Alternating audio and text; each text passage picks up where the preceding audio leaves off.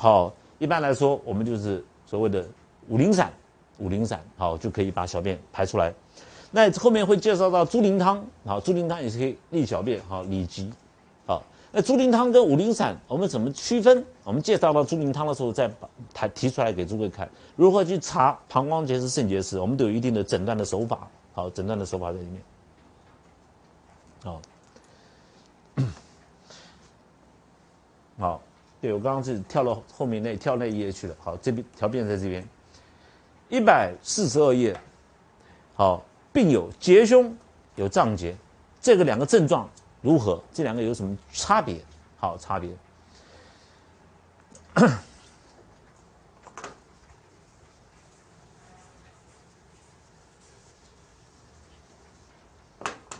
好，按之痛。寸脉浮，关脉沉，名为结胸。好，何谓脏结呢？像结胸的症状，饮食如故，时时下利，寸脉浮，关脉小细沉紧，名曰脏结。舌上白苔滑者难治。这笔写难治，并不是不治。你不能说老张乐你说难治，我们就不要治了，就回家。好，也不可以。好，这个我们有很好的方子来治治脏结。这个条便开始呢，要要区分开来两个，一个是结胸的脏结。很多强的方子就在这个时候出现了，好，会造成结胸，好，你看它，你看这两个脉是很像，脉是不是很像？一个是关脉沉，对不对？关脉细小小小细沉紧，这怎么分啊？很难区分哈。然后它的寸脉浮，它这个这个如结胸状，它寸脉也是浮的，所以从脉上面呢很难判断它是结胸跟胀结，对不对？而实际上胀结的时候呢，观念是这样子哈，比如说我们有。肝、心、脾、肺、肾，这是脏、胆、小肠、胃啊、大肠、膀胱，好，脏和腑，这个脏和腑本身是表里，应该是相通的，好，相通的。脏结的意思就是说。脏和腑中间呢，有个寒湿。这个寒湿呢，就好像白痰，白白黏黏稠稠的，好像浆糊一样，很粘稠，像痰一样，梗在中间。所以脏结的成因呢，是慢慢累积起来的。好，比如说刚开始这个这个这个居于湿地啊，有有有湿气有。地下往上，你住在一楼，然后住在山凹的地方、山阴的地方，不是住在山阳的地方，湿气比较重，好，那湿气上来，好像以前我们部队在当兵的住在碉堡里面，好坑道里面就会有这种现象。还有呢，你这个本身你汗每次没有透发，好，生活环境很好啊，那个那个每天都是运在外运动，好，我常我最最讨厌就是在在冷气之下还还做运动。你看那个台北市很多健康俱乐部有没有？那是折磨人啊！你去的死的很快啊！为什么？它冷气开很强，怕你流汗，对不对？那你做运动本来就是要流汗，然后你不断做运动，汗要出来，然后冷气不断的吹，你是整折磨人。所以要虐待人哈，你就跟他说，我帮你买了一个健康俱乐部的证，你每天去运动，都是害害死人哈！要运动就到户外去，要接受天地之间的自然的气，因为春天是凉的哈，春夏秋冬的四季的节气。如果你住的地方四季分明，你到外面去运动，正常的运动，你接触到外面的正气的时候，就算你伤到，很简单的应该表嘛哈，然后像说麻黄桂枝葛根就可以，好，正好这些小柴胡汤都可以。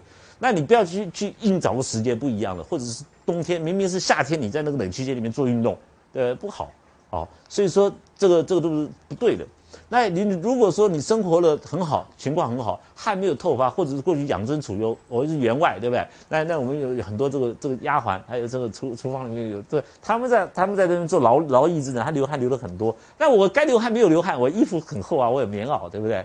好，然后就汗没有透发，慢慢慢慢精液累积在身上的时候，因为表汗没有透发，精液要流汗。没有流没有流出来，慢慢在关节里面累积起来，慢慢累积日积月累到里面去。这个这个寒湿就会慢慢慢慢停在脏腑中间，把脏和腑分隔开来，哦，分隔开来，这就是脏结。结胸呢，好，这个诸位看哈，这个结胸呢，一般来说就是物质才会有结胸，好，那在张仲景的观里面是物质才会结胸，比如说这个是伤寒表症，它是寒症，好，那你应该用麻黄汤去发表啊，对不对？好，或者是中风，好。这不是攻下。一攻的时候，表邪表面的水，皮肤表面的应该发汗掉、发汗发掉的水呢，没有发汗，因为你攻下以后，水往下走，跑到肺里面去，好，跑到心窝的地方，才会产生结胸，好，这是结胸。那这两个有不太一样的地方，好。那这个这个为什么说我们这个脏结？你看哈，脏结呢，它饮食如故，时时下利，平常它吃东西都很正常啊。他因为他腹没有问题嘛，哈，消化系统没有问题啊，他的吃很正。可是就是他常常下力，这消化系统消化了食物以后，要把食物转给内脏的时候有问题，因为寒湿挡在中间，这我们称为脏结。好，那个是脏结呢，很难治。好，舌上，尤其你看到舌苔，我们看到舌苔拿出来，舌苔一看，舌苔是看胃气的地方，那个舌苔又白湿白白湿湿的，这是寒湿在里面，对不对？它比较不好治，哈。可不可以治？当然可以治。我们有很多的处方，好可以治，像四逆汤、理中汤、附子理中汤，好乌猪理汤啊，加一些好一些，我们把这个好一些寒寒这个热的药吃进去就可以。看病人的症状来决定他的处方，好处方。好，那后面呢会有脏结跟好他的治疗的方法，好解释。你看脏结呢，没有阳症，没有往来寒热。又其人反境，舌上苔滑者，不可攻也。什么意思？没有阳症，我们不能解表，对不对？没有往来寒热，又没有少阳症，你不要给他小柴胡汤，也不对症。好，其人反境，舌上苔滑者，照理说，进入阳明症的时候，应该是燥热烦躁，对不对？哎，很安安静静的。好，又没有表症，太阳症，又没有少阳症，又没有阳明症，这个人反境，舌上苔滑者，这种人不要攻他。哦，他所谓张仲景所谓的攻就是攻下。我们经方在用攻下的时候会用到消黄、芒硝、大黄这种药的话，它已经是寒凉的药，你再用寒凉的药再去攻它，哦，就就害死人。好，很多人很好玩哦，这个阳不足的时候哈，他会告他会他自己的动作就告诉你阳不足，然后妈妈就来找你啊，说我这小孩子很奇怪哦，他不喜欢出来到外面太晒太阳，他喜欢躲在壁橱里面越黑的地方，他进了房间把灯灯关掉，他要要躲在黑黑的地方。阳不够啊，已经告诉你了，对不对？那你那个阴阳观念不懂，你说这个小孩子不是神经病来找我麻烦？哪有不喜哪有不喜欢光亮的？全世界人都喜欢光，这个是魔鬼化身。好人家是阳不够，好阳不够，好，那这种病人很多哦，好很多有这种现象，好，那这病发于阳还病发于阴在这里。如果说病发于阳而反下之热入，好阴作结胸，啊这是。病发于阴呢，反下之做脾，心下脾。我们有结胸，有结好，我们有处方，有大陷胸汤、小陷胸汤啊，好，这个好，这个像脾，我们有心下脾，我们有五种泻心汤都来治脾。那这两个不一样，来源是一样，都是病就反应该要解表，你攻下，好，这是病发于阳，在皮肤表面上；病发于阴，只是指肠胃而已。肠胃的病呢，而反下之，好，就是说这个人本来有表症，但加上有肠胃有有问题，好，这个时候你一攻下的时候，因为肠胃比较虚弱，所以表邪跑到肠胃里面去，就会造成心下痞。好，我们弥补的方式呢，误就是好，病人有表邪的时候，我们不小心攻下的时候，好，心下痞有心下痞的治疗方法，结胸有结胸的治疗方法，脏结呢，我们要处处方处阳药。去，我们知道它是寒湿结在中间，所以我们开一些去寒的药、祛湿的药混在一起，然后把寒湿从小便导出来，啊，就是可以治疗脏结的处方。好，这不是不治，好是比较难治。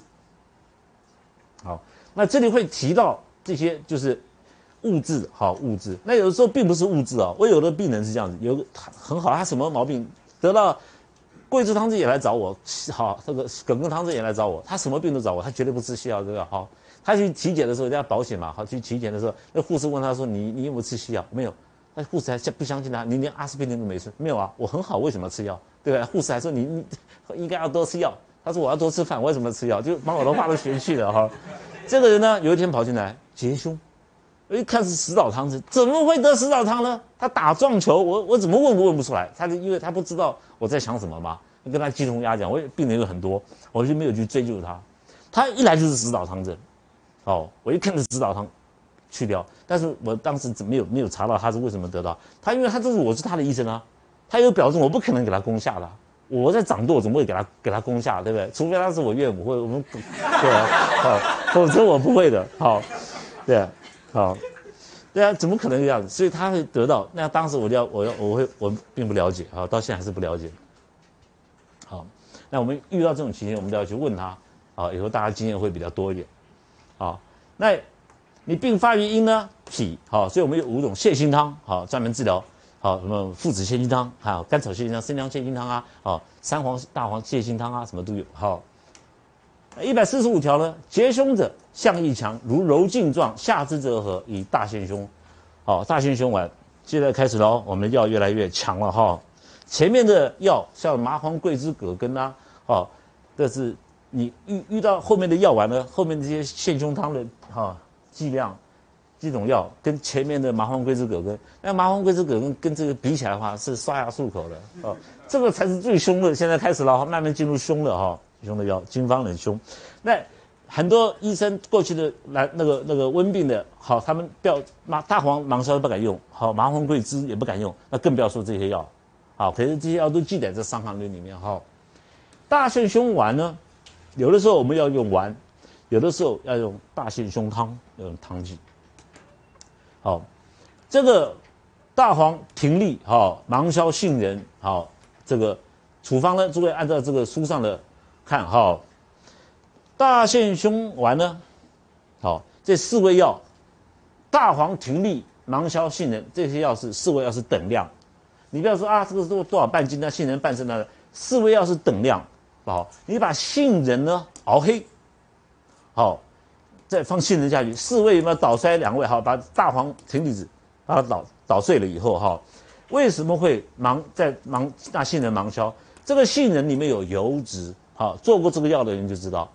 我我们本身我就是会做这个药，做过这个药呢，你杏仁你熬过以后变成黑色的，一那个油会出来，跟其他的一和在一起的话，就像汁一样，黏黏哒哒的，哈，黏哒哒一块，好，那这个。如取如弹丸一枚，好，就是像弹珠，弹丸你不要拿像我们六味地好像那种小颗都没有用的哈，那个是小小小大陷胸丸，好，我们要出弹珠那么大的，还才是大陷胸丸，你不能拿那么小一颗，老师这是一颗的，那个一点没没有力量，好，一定要像我们弹珠那么大一颗，好，差不多一钱的量，准备好了，这时候干碎末，干碎末是生用哦，这里一钱你就是用一钱。好，生用，好，白蜜二合，水生，煮取一升。这个甘水在这里呢，好，你你去煮它。我们有两种状况，平常呢，我们的甘水用生用，生用，甘水是很有名的。诸位看《本草经》里面，我们介绍到，非滴水力量、去水力量非常的强，几乎无水不去。啊，但是你要会用甘水，好，会用甘水。那这里呢？好，别打甘水末和白米二升。这里呢，看起来它是由水二升去煮一升。好，这个把甘水跟白米是煮在一起，看起来这里是煮在一起。好，那炖服一束乃下，不下更服，取下为效。好，诸位这个一定下，不可能不下。好，这些药呢，像大黄，我们攻食很有，挺栗子哈，能够去它的痰。芒硝呢，攻坚，杏仁呢。能够好这个温补肺，同时呢也能够涤痰。葶苈子去水，好这个痰其实痰水都可以去。杏仁比较趋向于涤痰。那这几个药加在一起的时候，再加上甘遂，甘遂这个末呢，甘遂在里面的时候，排水的力量很强。好，那大陷胸、大陷胸丸含大陷胸汤，最主要就是病人结胸。有一个小朋友跑来找你。好，比如说这个人是脸，他是叫做背是胸胸前是凸出来的，挺一块出来。陷胸汤哈，我们看到症状真的是胸体出来，胸块挺出来很大，里面可能被西医判定是肺炎或者是肺积水或者是什么东西，肺脓疡、肺脓疡或者是有时候紧在胸口，有时候紧在这边，呃，还有龟背，背后呢这样子挺一块起来，这个脊椎骨应该是这样子的。这个这是前胸，啊，前胸和腹部，结果背后呢，像乌龟的背一样凸出来，这个里面都是痰，所以那个钟楼怪人有没有？二只龟背，这种都是陷胸汤症。所以大陷胸汤里面的时候，我们会用到干碎啊、葶苈、好大黄、芒硝、杏仁这种剂量下去的时候，都是能够把胸腔里面的痰和水一下去掉。那这个看起来是累积在肺的里面，不是在肺的下方，这完全是痰水好热好并结在里面好才会有好这个是这个这个大黄呢，比如说热症啊去热。停粒子呢，啊，这个去水，芒硝呢，好，我们在这个这个处方里面会用到芒硝，也是攻坚。好，芒硝不单单是可以把这个大便硬的大便打散掉以外，芒硝同时感老痰结痰、痰块、焦痰一样非常硬的痰，芒硝打散掉，所以芒硝很好用，非常好用。好，所以芒硝呢，记得我的话。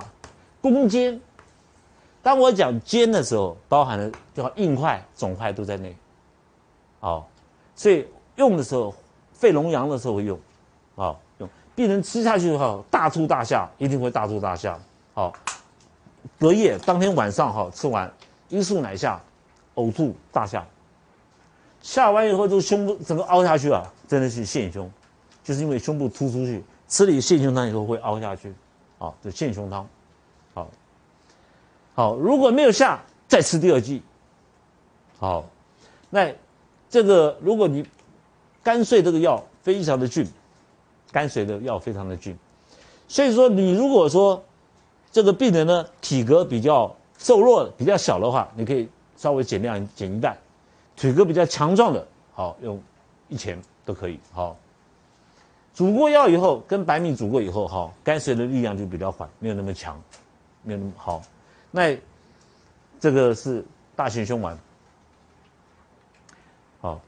好，陷胸的原因呢？我刚刚结胸的原因呢，就是误下。好，在《伤寒论》里面说是误下，实际上可能原因很多，也是并不是我讲过，并不是医生误下，而是他得到感冒没有好，慢慢慢慢累积起来，肺病一直咳嗽一直没有好，痰就慢慢累积起来，以后突然就肿，整个肺脓疡啊化脓了。好，如果结胸症。其脉浮大者不可下，下之则死。为什么？当我们在看病的时候，临床上看病的时候，我们最怕就是阴阳分隔。好，阴阳分隔。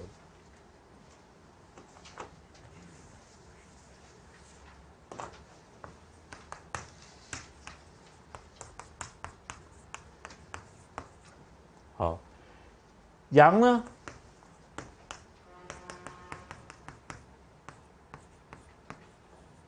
阳不在乎多，越多越好。阳最在乎的什么？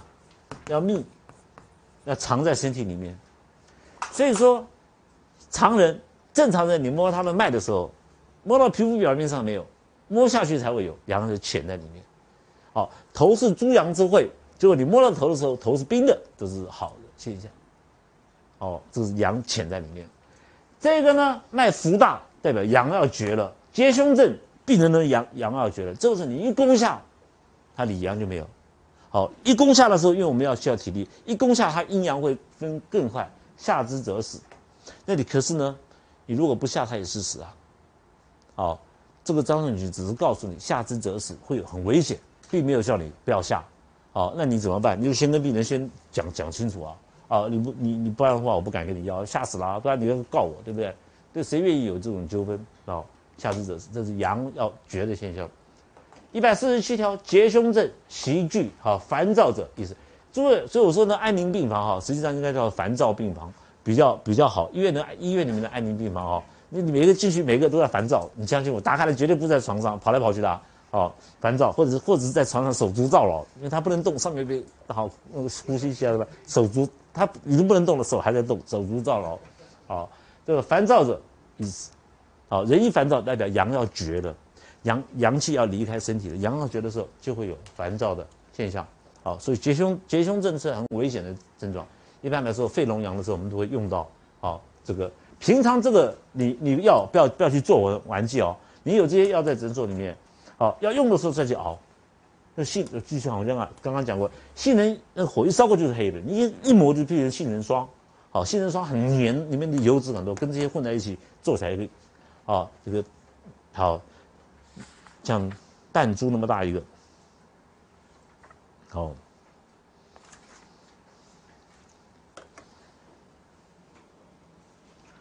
那结胸症，你说老师，那那烦躁的死，那么怎么处理？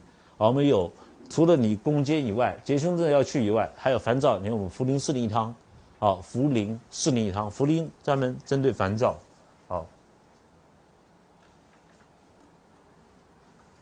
好，各位看哈，结胸这里要再解释，太阳病，脉浮而动数，好。浮则为风，肃则为热，代表病在表啊。好，动则为痛。好，那脉动得很快啊，是吧？头头痛发热而为汗出。诸位看，头痛发热，为汗出，是不是桂枝汤症？那如果有恶寒，还有呢向强的话，是葛根汤症，对？你只要有汗，就不是麻黄汤症；有为汗，就不是麻黄汤症。好，所以这好太阳中风，好温病，这个呢应该是解表。解表，我们开桂枝汤或者开葛根汤给他，结果呢，一反下之，动数变迟，好，代表病往里面跑了，好，客气动膈，膈内剧痛，好，短气躁烦，心中懊懊恼，好，胃中空虚，阳气内陷，心下阴边，则为结胸。结胸呢，它有一个很明显的一个症状，好。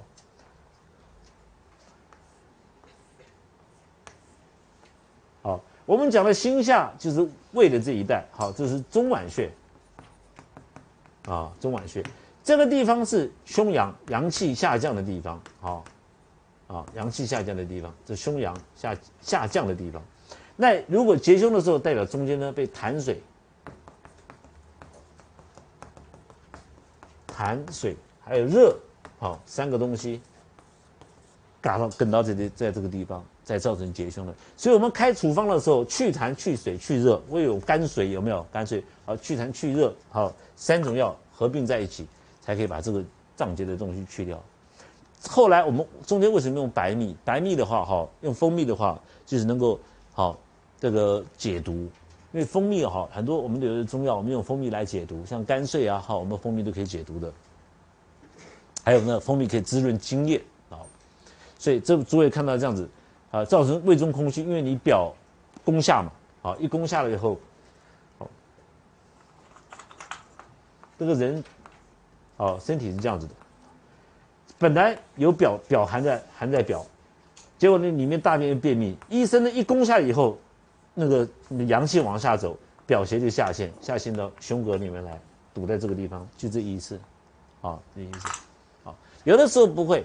如果你误下了，好，病人津液，比如说病人口渴啊，慢慢胃气回复了，张仲景说不要，少少与之喝一点水，就自然就而然就回复了。有的回不来，就变成结胸，好，所以千万不能给你岳母吃啊，吃了就完蛋了，好，吃了结胸以后，那大咸胸汤汤主之，好，若不结胸，但头下头汗，但头汗出，余处无汗，好，季颈而缓，小便不利，身必发黄，因为你误下了以后，把肠胃的营养攻掉了。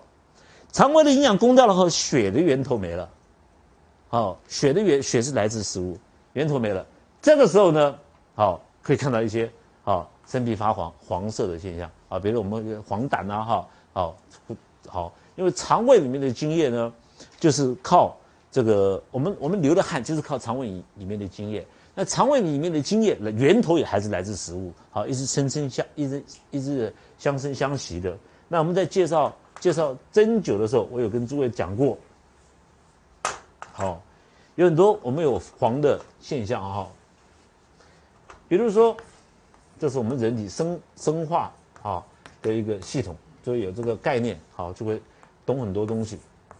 好，当我们的，好，这个肛门，当我们的水、汗、潮潮薄，好，大便。比较难听的哈，潮薄比较好听，在大肠里面走的时候，小肠是火嘛，对不对？火一烧，这个水就往上走。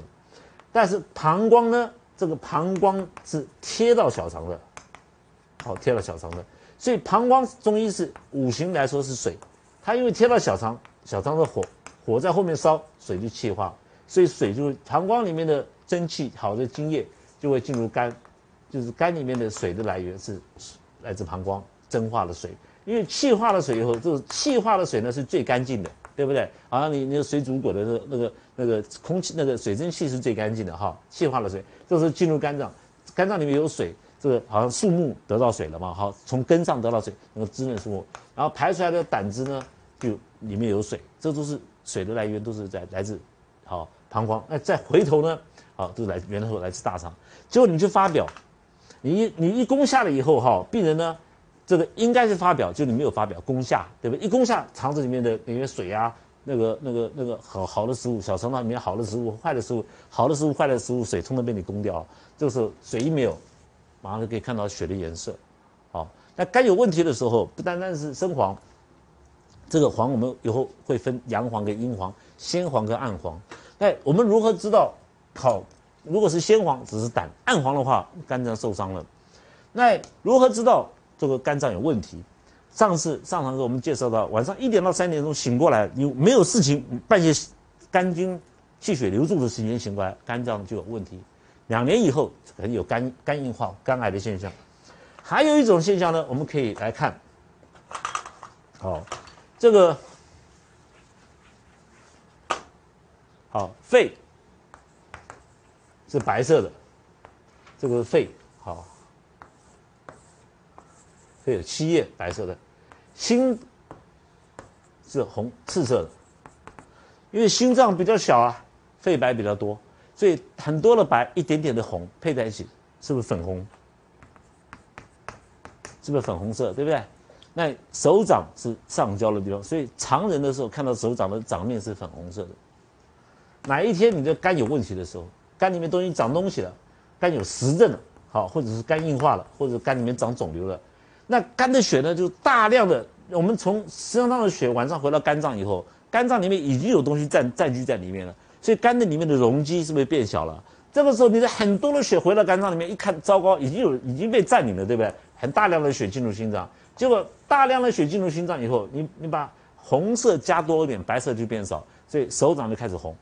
那就你肝病越来越严重的时候，你的手掌越来越从本来是红变成鲜红，变成暗红，然后变成深红，有没有？然后变成黑很暗的暗红，就差不多了。啊，所以我们有时候看肝病的时候，手一抓起来一看手的颜色，一看看眼睛，刚摸摸就已经知道了。好，这也是一个诊断肝脏的一个方法。我们休息一下。好，这堂课呢，我们继续啊，注意看前面是大陷胸丸，现在是大陷胸汤。这个大陷胸汤比大陷胸丸又强哦，很凶，非常的凶啊！大黄、芒硝、甘遂这三味药呢，水六碗去煮，先煮大黄，煮了以后，啊，六碗水煮成两碗，把大黄丢掉，再放芒硝进去煮一两沸，最后再放啊，煮一两沸就是滚一下就好了，然后再放甘水末下去，这个甘水等于等于是生用，看到没有？等于是生用，好，温服，趁温服一碗，好，得快利。只要是下痢，上这个肝水下去，一定会上吐下泻。那以以临床上来看的时候，泻的会比较多，而且泻水的时候很好玩，它不是从小便出来，是从大便排出来。好，大便不断的排水出来，大便呢，病人陈述，因为你不会去跟着病人在那边看他怎么大便，对吧？病人会告诉你，好像水龙头打开一样，砰这样下来的，很凶。好，发病的时候，吃的时候很凶，看他那个吐泻，病人的家属会很紧张。可是病人会跟家属讲，不要紧张，好舒服，好爽。再等一会儿，我再去一下，回来再告诉你，又跑去了。哦，那三个小时，大概药力会维持三个小时左右。好，那这种剂量呢？好，大黄是四钱，你不要开个六两啊，吓死人。好，大黄呢？啊，剂量我们用的时候是四钱，好，四钱。那这个芒硝呢？好，是两钱，每分两包。这个芒硝呢？啊。哦，是我们两钱分两包，一包一千。